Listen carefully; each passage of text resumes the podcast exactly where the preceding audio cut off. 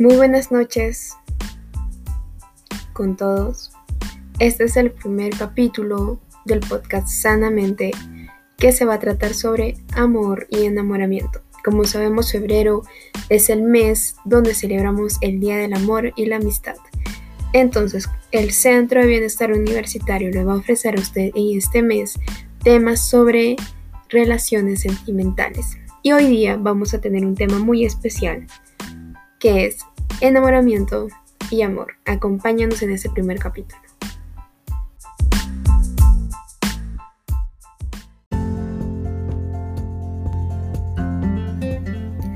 Todos nos vamos a enamorar. Las emociones del enamoramiento, aunque son naturales y hermosas, pueden llevarnos a tomar decisiones riesgosas. La persona de la cual nos enamoramos puede llegar a convertirse en el padre o madre de nuestros hijos. La persona de la que nos enamoramos puede convertirse en aquella persona con la que pasemos el resto de nuestra vida. El amor y la relación de pareja pueden convertirse en una aventura hermosa que disfrutemos. Es por eso que es necesario tomar decisiones correctas y hoy día vamos a hablar de la diferencia entre el enamoramiento y amor.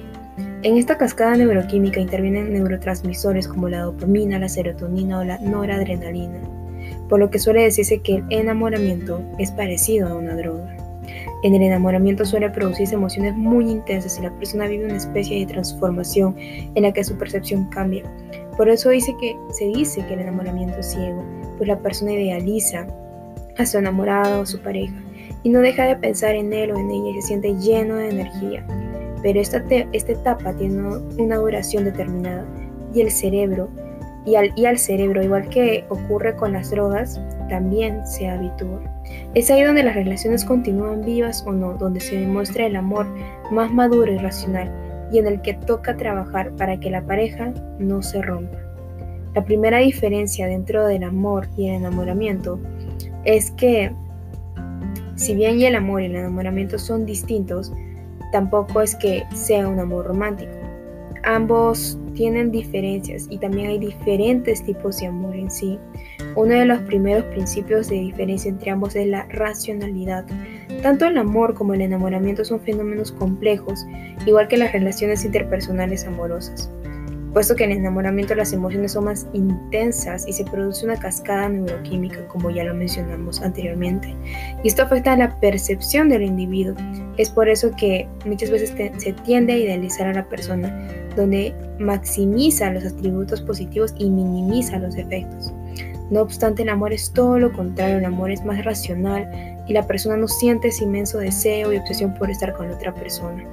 Y es más, Reconoce tanto los efectos como las virtudes de la pareja.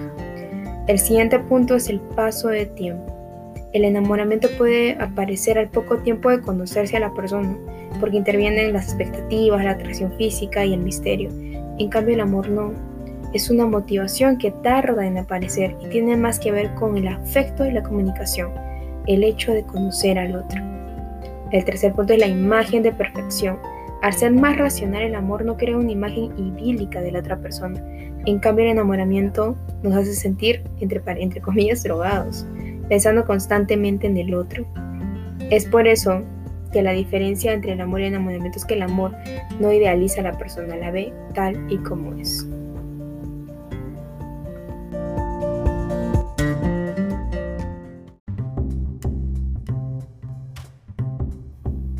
Es necesario que tengas en cuenta que el amor conoce tanto las virtudes y los efectos del otro, en cambio el enamoramiento simplemente idealiza a la persona. El siguiente punto es vivir en una nube. ¿Cuántos de nosotros no hemos estado enamorados y hemos estado en las nubes por esa persona en sí? Cuando conocemos a alguien y vivimos en etapa de enamoramiento, parece que estamos en una nube. Es similar a estar en una fase de manía, eh, y eso es más o menos no estar en tus cabales, se podría decir, ¿no? O no estar con los pies en la tierra, como se dice. Esa persona nos hace sentir eh, plenas, como si el tiempo no pasara. Pero no obstante, cuando amamos a alguien es diferente. Sentimos un gran amor hacia esa persona, pero no necesariamente nos sentimos en una nube pues su presencia ya no desencadena las intensas reacciones que desencadenaban durante el enamoramiento. ya que es más racional. El siguiente punto es la profundidad o superficialidad. Puesto que el enamoramiento suele aparecer de manera más rápida e intensa que el amor, en muchas ocasiones puede ser más superficial que el amor. El enamoramiento se caracteriza por ser un amor tan intenso que incluso la locura puede adueñarse de nosotros. Es por eso que muchas veces uno, unos toman decisiones un poco radicales respecto a la pareja cuando están enamorados así. En cambio, el amor tiene más que ver con la profundidad de los sentimientos, pues es más puro y en él se predomina la cordura. Tras el enamoramiento se puede llegar al amor, pero a veces no. Es por eso que hay que estar constantemente y ser objetivos. Y egoísmo versus intenciones genuinas. Debido a la profundidad de los sentimientos, el amor también suele producirse intenciones más genuinas y profundas. Por eso existe el amor de madre a hijo y, distintos amores. En cambio, el enamoramiento no. En muchas ocasiones resalta el egoísmo. Y como siguiente punto vamos a hablar de las etapas de una relación. Y la primera etapa en sí que vamos a tocar el día de hoy es la atracción. ¿Cuántos de nosotros no hemos subido quizás a una combi o a un micro o hemos ido de viaje y hemos visto a alguien y hemos sentido una atracción? Pues esto pasa cuando estás en la primera etapa del enamoramiento. Desde el punto de vista neurocientífico, eh, nos dice que dentro de esta etapa eh, se inician las relaciones amorosas. Eh, la primera atracción es primordial para que también tú sientas ciertos cambios, cambios fisiológicos, pero son cambios agradables. Cuando esa persona está cerca, cuando esa persona se encuentra alrededor tuyo. Muchos de ellos son el incremento del ritmo cardíaco, la dilatación de pupilas, aumento de sudoración. Estas respuestas son llamadas químicas y ayudan a que la persona que las experimenta pueda darse cuenta que hay una conexión que se está creando con otra persona. Sin embargo, aún no puede considerarse amor como tal, pues simplemente se basa en una atracción física y sexual. Entonces, esa es la primera etapa del amor que estoy segura que muchos han pasado. La segunda etapa es la cita. Durante esta etapa de la relación, los miembros de la nueva relación en sí tratan de determinar si la otra persona les gusta de tal manera que puedan enamorarse o puedan iniciar algo estable. Es aquí cuando se producen una serie de cambios químicos en los niveles de dopamina, eh, oxitocina y distintas hormonas en sí. Estas incrementan aún más las sensaciones experimentadas durante la atracción. Estos cambios funcionan como indicadores para que tú estés al tanto, ¿no? Si continuar con otra persona o no. Pues son señales de que estás empezando a enamorarte. La tercera etapa es de la cual estamos hablando, el enamoramiento. Dentro de esta etapa, eh, que es una de las más conocidas, muchas personas consideran que la verdadera, verdadera relación con una persona tiene su inicio en esta etapa y que las dos anteriores actúan más como fases independientes. Sin embargo, investigadores consideran que sin la experiencia de las dos fases anteriores no se puede llegar a una fase de enamoramiento. Simplemente se quedaría en atracción. Entonces es muy importante también respetar ciertas fases, ¿no? En la fase del enamoramiento hay un aumento de estrés. ¿Por qué? porque muchas veces estás al tanto de si la otra persona también este, te corresponde al igual que tú. Pero también en esta fase eh, aumenta tu hormona de la felicidad, ¿no? Y, y esto hace que puedas sentir distintas sensaciones dentro de ti. También sucede la típica frase, ¿no? Felices para siempre. O sea, consideras que nunca vas a poder terminar esta relación, que esos sentimientos van a acabar, pero no es así. Y según Mora, nos comenta en el 2007 que para él el enamoramiento es el estado de una persona nominada por un vivo sentimiento hacia otra persona, a quien considera su mayor bien, con la que desearía estar unida para siempre y por la que llegaría a sacrificar si fuera necesario su propia vida. Como sabemos, el enamoramiento es una etapa donde suceden muchas emociones y sentimientos. Dentro del el enamoramiento hay distintas fases. La primera es la atracción sexual, eh, la cual es el inicio de todo el proceso. Se podría decir que en términos informales se llama me gustas o te gusto o el gustar. La segunda etapa es la hipervaloración, donde idealizamos a la persona, aumentamos su valor en demasía. La tercera fase es la apropiación del otro, es acá donde somos más conscientes si la otra persona nos es correspondido o no. Es por eso que se denomina apropiación del otro. No es que decir que me apropie el otro literalmente, sino que espero que el otro también me corresponda. Y la cuarta fase, que es la reciprocidad en, enamoramiento. Eh, esa es una fase por la cual ambas partes sienten una gran felicidad porque ambos son correspondidos. Y la quinta fase es la, etapa final del enamoramiento. Es el sentimiento de pasión y atracción puramente, donde, puramente físico, ¿no? Y empieza a declinar también, al igual que la idealización racional, eh, se termina el hecho de ponerlo en un pedestal al otro. Y es donde empieza el inicio de la relación, que podríamos compararla al noviazgo. Eh, en el inicio de la relación en sí, se puede considerar una etapa de amor como tal. Aquí sí se considera, el anterior no. Donde los dos miembros de la relación conocen tanto las, las cosas positivas de uno como las negativas. Y se adquieren distintas responsabilidades y compromisos por parte de los dos, ya que quieren continuar con esta relación.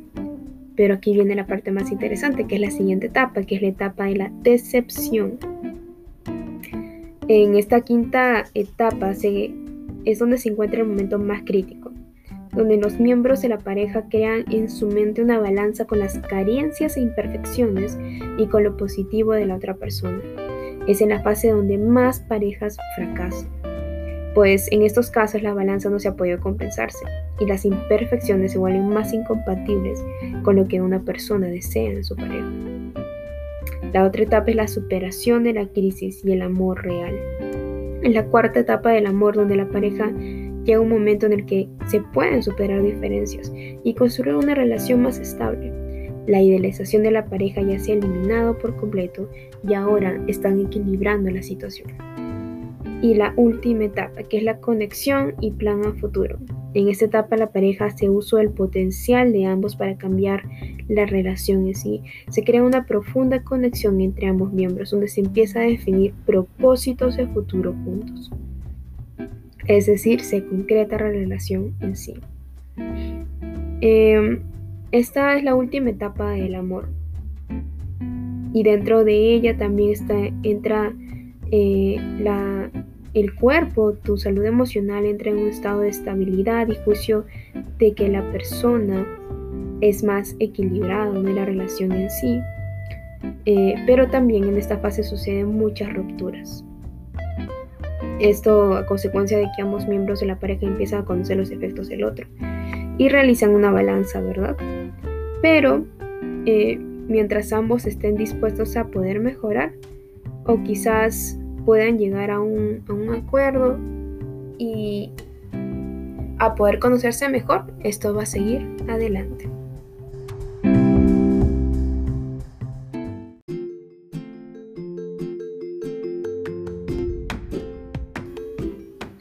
Y ahora vamos a tocar el siguiente punto que son los mitos del amor. La sociedad nos ha impuesto estándares tan altos que creemos que las relaciones son como las películas, pero no es así y ahora vamos a romper esos mitos. El primer mito es la atracción y la pregunta acá es, ¿por qué la sensación de amor a primera vista es señal de atracción física y no de amor verdadero? ¿Por qué? La atracción es física, la atracción física, perdón, puede hacernos sentir todos los síntomas del amor a primera vista. Es una reacción bioquímica natural que todos sentimos. Nos atrae lo que vemos. Pero eso no quiere decir que nosotros conozcamos algo de la otra persona. En realidad no conocemos nada. No conocemos nada de lo que creemos que amamos. No conocemos el carácter, la, la personalidad o su historia. Es muy importante diferenciar este aspecto, ¿no? Ya que el amor a primera vista en sí solo es atracción. Y es normal en todas las personas. El segundo punto es el enamoramiento. ¿Por qué idealizar a una persona, no encontrarle defecto alguno, es señal de enamoramiento y no de amor verdadero? La respuesta es esta. El amor es una decisión por todo lo que una persona es, tanto sus cualidades, sus fortalezas, sus debilidades y sus defectos. Cuando estamos enamorados muchas veces vemos el cuadro incompleto de la persona. Solo vemos aquello que nos ilusiona y no pensamos con objetividad sobre sus defectos. El enamoramiento puede ser la primera fase del amor, pero no puede ser amor verdadero. El tercer mito es el capricho. ¿Por qué estar dispuestos a seguir con una persona cueste lo que cueste es una señal de capricho y no de amor verdadero? Porque la decisión de estar con esa persona es impulsada solamente por llevar la contraria a alguien más, o como un acto de terquedad hacia uno mismo. Aunque racionalmente sepamos que es una relación que no nos traerá bienestar, simplemente hacemos prevalecer el sentimiento sobre la lógica y la inteligencia. Es por eso que muchas veces decir voy a luchar por esa persona se convierte en un capricho. El mito número 4. Dependencia. ¿Por qué permanecer en una relación enfermiza para tratar de ayudar a una persona en sus problemas emocionales es una señal de dependencia y no de amor verdadero? Simplemente porque usted no decide libremente amar a esa persona, sino que se queda a su lado para sentir la obligación de rescatarlo y ayudarlo en sus problemas. Esto es dependencia emocional. El amor verdadero decide en libertad. Y el mito 5. Baja autoestima. ¿Por qué sentir la necesidad desmedida de ser amado es señal de baja autoestima y no de amor verdadero? Y esta es la respuesta, chicos. El amor verdadero se fundamenta en amarse a sí mismo para amar a otros. Cuando usted tiene baja autoestima, usted puede caer en el hábito de mendigar amor. Esto es una señal de baja autoestima. En cambio, en el amor verdadero, los dos nos sentimos dignos de ser amados genuinamente. Es muy importante tener en cuenta estos mitos, porque esto nos va a ayudar a sacarnos todas las vendas de los ojos.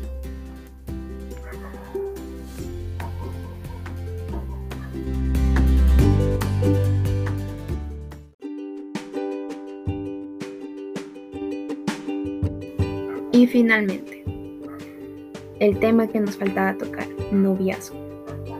El noviazgo en sí es un fundamento para el matrimonio. Por lo tanto, no, haga esta, no hagas esta etapa solo un momento para pasar el tiempo llevar, o llenar vacíos emocionales. Vívelo con intención y sentido de propósito. No arriesgues lo que te ha costado construir personalmente. No arruines su futuro en una relación enfermiza. Recuerda, el amor no es ciego, el capricho sí. El amor se siente, pero también razona. En cambio, el enamoramiento no. Escucha el consejo, reflexiona y toma decisiones, piensa en el futuro. Invierte en encontrarte primero contigo mismo, ámate, acéptate, ten un proyecto de vida y trabaja por él. Eso te facilitará el camino para poder elegir con inteligencia los detalles de tu futuro noviazgo, de tu relación. La vida no se improvisa, se planea, se trabaja y se corrige en el camino. Con el amor no se juega, tampoco es cuestión de suerte, el amor no es ciego, el amor piensa, analiza, razona y tiene capacidad de análisis. Y para esto yo te quiero brindar unos consejos para que quizás te puedan ayudar a vivir, a vivir perdón, un noviazgo con intencionalidad y a tomar decisiones que también te van a traer bienestar a ti. Quizás puedas elaborar una lista describiendo con quién te gustaría casarte. Esto no quiere decir que vas a idealizar a la persona. Persona perfecta no existe. Es algo que tienes que saber. Pero si hay aspectos que uno desea tener en su vida. Entonces, elabora una lista describiendo con quién te gustaría casarte. No apresures una relación, tome el tiempo suficiente para conocerse. Disfruta de la amistad, escuche consejo de tus padres y de alguna persona a quien tú admires. Establece claramente qué será permitido y qué no en su relación de noviazgo. Esto nos previene del abuso, la agresión y la manipulación. No tenga una relación absorbente, vive una vida de equilibrio. Distinga los síntomas de peligro en una relación.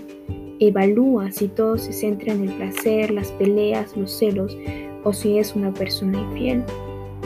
Pregúntase por los motivos que sostienen su relación. ¿Siguen juntos por lástima, costumbre, dependencia o por amor y crecimiento? Sea valiente y busque el camino que dé bienestar. Aunque duela, termine si sabe que no le conviene. Tenga buenos amigos que le orienten y le aconsejen. Lee y aprende sobre el tema del amor y el noviazgo. Advierta las señales de peligro, adicción al sexo, problemas emocionales serios, proyecto de vida, concepto de familia totalmente opuesto al tuyo.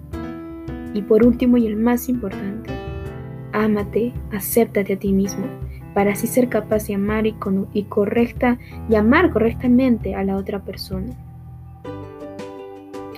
Es necesario también hacer una reflexión respecto a este punto. Al enamoramiento hay que añadirle tiempo al tiempo, amistad. A la amistad, consejo. Al consejo, inteligencia. Y a la inteligencia, sentido común. Y para concluir, es importante que tú realices estas preguntas antes de iniciar una relación. ¿Me conviene? ¿Lo conozco realmente? ¿Es alguien emocionalmente equilibrado? ¿Aprecia a su familia? tiene el concepto correcto de lo que es una familia, me respeta y se respeta a sí mismo o discutimos frecuentemente y muchas veces sin razón aparente, es una persona segura, tiene un alto sentido de realización y de superación personal, siento estímulo y apoyo por parte de esa persona para alcanzar mis metas personales, me veo compartiendo mi vida con esa persona, su proyecto de vida y el mío se complementan, esta relación nos beneficia mutuamente, podré vivir con sus efectos sin esperar que cambie. Esta relación tiene futuro o es un mientras tanto.